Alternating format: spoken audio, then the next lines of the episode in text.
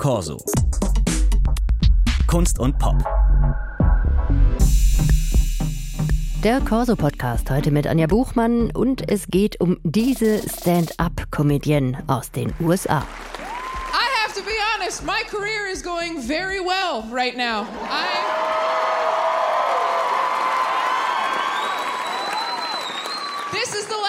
the biggest tour I've ever done. I am filming my third Netflix special tonight, and recently someone was using my name and photos on a dating app.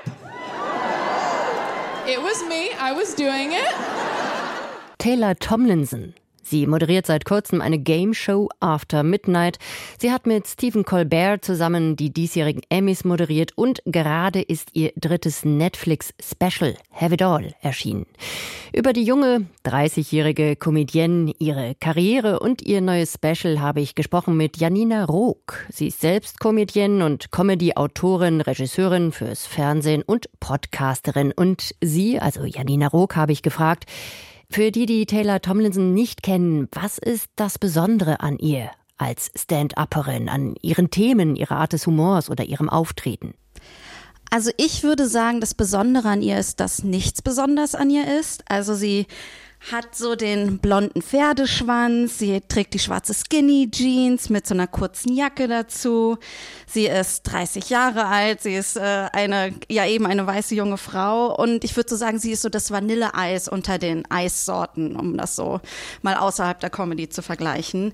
Ähm, und so sind auch ihre Themen. Ihre Themen sind halt extrem mainstreamig, sehr breit. Also das klassische Single-Dasein versus in einer Beziehung sein und äh, all die Dinge. Und um das geht es auch in dem aktuellen Special. Hm. Worüber wir gleich noch ein bisschen näher sprechen werden. Natürlich äh, ganz kurz noch ein kleiner Ausflug. Tom Linsen moderiert seit 2024 zu später Stunde auch die Show After Midnight. Und das wurde in vielen Medien groß beworben als Late Night Show und sie als bisher einzige Frau, die eine solche moderieren darf. Aber es ist gar keine klassische Late Night Show, oder? Nein, also als ähm, sehr, sehr strenge Comedy-Konnoisseurin äh, meinerseits Andererseits möchte ich dazu sagen, dass ähm, unter Late Night Show verstehe ich, wenn ich streng nehme, ein sehr klassisches Format. Es werden am Anfang äh, Stand-up-Nummern gemacht, also ein paar Jokes zum aktuellen Tagesgeschehen. Dann äh, gibt es vielleicht irgendwelche Spiele und Gästinnen und so weiter. Und in dem Sinne passt Tomlinsons Show da überhaupt nicht rein. Also After Midnight ist eine Game Show, die zu später Stunde läuft und vielleicht dem Sinne eine Late-Night-Show ist, weil sie late läuft. Ähm, aber selbst ist an sich das Comedy-Game-Format super, super üblich im englischsprachigen Raum. Darum würde ich sagen, sie ist nicht die erste Frau, äh, oder die einzige Frau, sie ist nicht die einzige Frau aktuell, die eine Late-Night-Show in den USA hat. Aktuell gibt es keine Frau, die eine Late-Night-Show in den USA hat.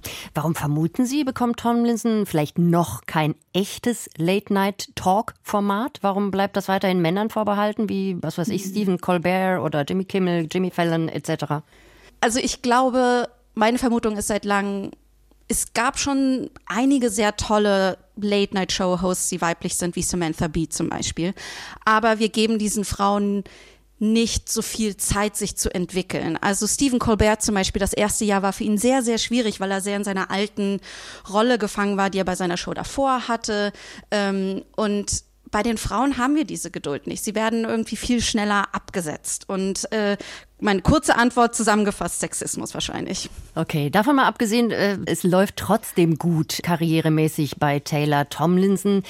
Wie würden Sie sagen, hat sie es allgemein geschafft, sich zu etablieren, auch mit ihrem inzwischen dritten Netflix-Special? Sie sagten am Anfang, sie ist sowas wie das Vanilleeis unter den Eissorten. Das hat auch dazu beigetragen? Ja, absolut. Also Netflix war eine Zeit lang dafür bekannt, dass sie sich auf die künstlerisch hochwertigen Sachen setzen, ihnen Einschaltquoten, Streamingquoten egal sind und so weiter. Und diese Strategie haben sie schon vor einigen Jahren aufgegeben und setzen auf die absolute breite Masse. Endlose Stream, möglichst viele Abozahlen. Und ähm, ich finde, da passt halt Tomlins mit ihrer sehr mainstreamigen Comedy extrem gut rein. Und sie ist auch sehr gut darin, äh, auf TikTok und Instagram einfach Ausschnitte aus ihren ähm, Stand-up-Specials ähm, zu posten. Und das wiederum generiert auch sehr, sehr viel Publikum. Also ich glaube, dass sie deswegen rein unternehmerisch sehr, sehr gut zu Netflix passt und darum auch schon ein drittes Special jetzt gekriegt hat. Wie persönlich ist es denn, dieses Special wieder? Denn Tomlinson äh, thematisiert ja schon ganz gern mal persönliche Dinge, Burnout, Depressionen, bipolare Störungen wohl in einer der letzten Specials, die sie gemacht hat. Äh, und in diesem, naja, kommen zumindest Panikattacken oder Schlafstörungen quasi als persönliche Dinge äh, vor. Mhm. Ja, wie persönlich ist dieses Special diesmal?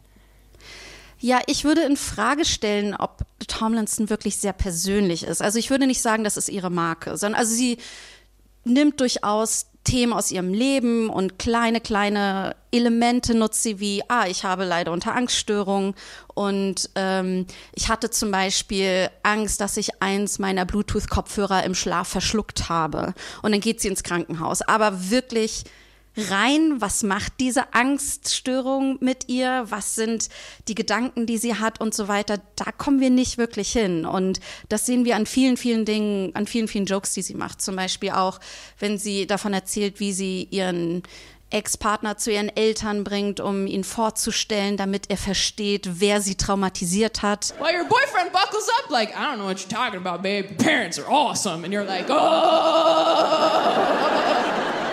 No, they are not. I don't know who those lizard people were, but they are not the ones who broke me. Und äh, auch da erfahren wir nicht, inwiefern wurde sie denn traumatisiert. Also ich, sie geht nicht wirklich in die Tiefe, was ich so ein bisschen schade finde, weil ich glaube, dass das ihrem Stand-up sehr viel mehr so Fleisch-Juiciges geben würde und auf jeden Fall das nochmal auf ein anderes Level heben würde. Und nachdem ich jetzt sehr kritisch ihr gegenüber war, möchte ich dazu aber nochmal sagen, dass was sie erfolgreich macht als Comedian ist, dass sie eine sehr starke Bühnenpräsenz hat, sehr gut in Timing ist, in Rhythmussachen und in wie man eine Punchline landet. Also da sie ist eine sehr sehr gute Technikerin. Das das auf jeden Fall. Ich würde mir nur wünschen, dass sie ein bisschen mehr mit dem Inhalt arbeitet. Taylor Tomlinson ist äh, mit meinen eigenen Worten gesagt dann vielleicht ein bisschen mainstreamig. Also ich bemühe immer noch gerne ihre Beschreibung, das Vanilleeis unter den Eissorten. äh, was, äh, wie geht sie zum Beispiel mit popkulturellen Referenzen um, die sie ja schon auch einbringt? Absolut, aber sie sind komischerweise sehr, sehr alt. Also sie redet sehr lange über Hugh Jackman, über sie ist Harry Potter kommt vor, The Sixth Sense kommt vor. Und es sind so Sachen, sind die Jokes, also ich glaube, die Jokes, diese Referenzen in ihren Jokes haben halt dann den Effekt, weil sie so alt sind, erreichen sie wahrscheinlich auch möglichst viele Leute, weil wir haben alle bis jetzt alle wissen mittlerweile, wer Hugh Jackman ist, glaube ich. Wir hatten 20, 30 Jahre genug Zeit, ihn kennenzulernen. Und ähm, äh, genau, also das, ich meine, das ist vielleicht auch okay, aber ich glaube, für Leute, die eher was Frischeres suchen und Neues, sich überraschen lassen wollen, da würde ich fast eher sagen, geht lieber zu einem anderen Netflix-Special und zwar zu ähm, Get on Your Knees von Jacqueline Novak, die so eine sehr lustige, existenzielle, philosophische Meditation über den Blowjob macht. Ähm, das ist auch erst jetzt Ende Januar rausgekommen. Also es gibt durchaus eine sehr große Bandbreite, wie man mit eigentlich älteren Themen umgehen kann. Und äh, da ist Tomlinson eher vor 20 Jahren.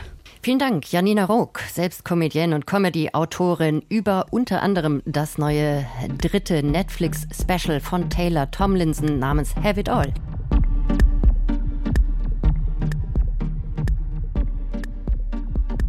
Das war der Corso Podcast. Das besprochene Special von Taylor Tomlinson, It All, kann man beim Streamingdienst Netflix sehen. Mein Name ist Anja Buchmann. Ich sag Tschüss, bis die Tage.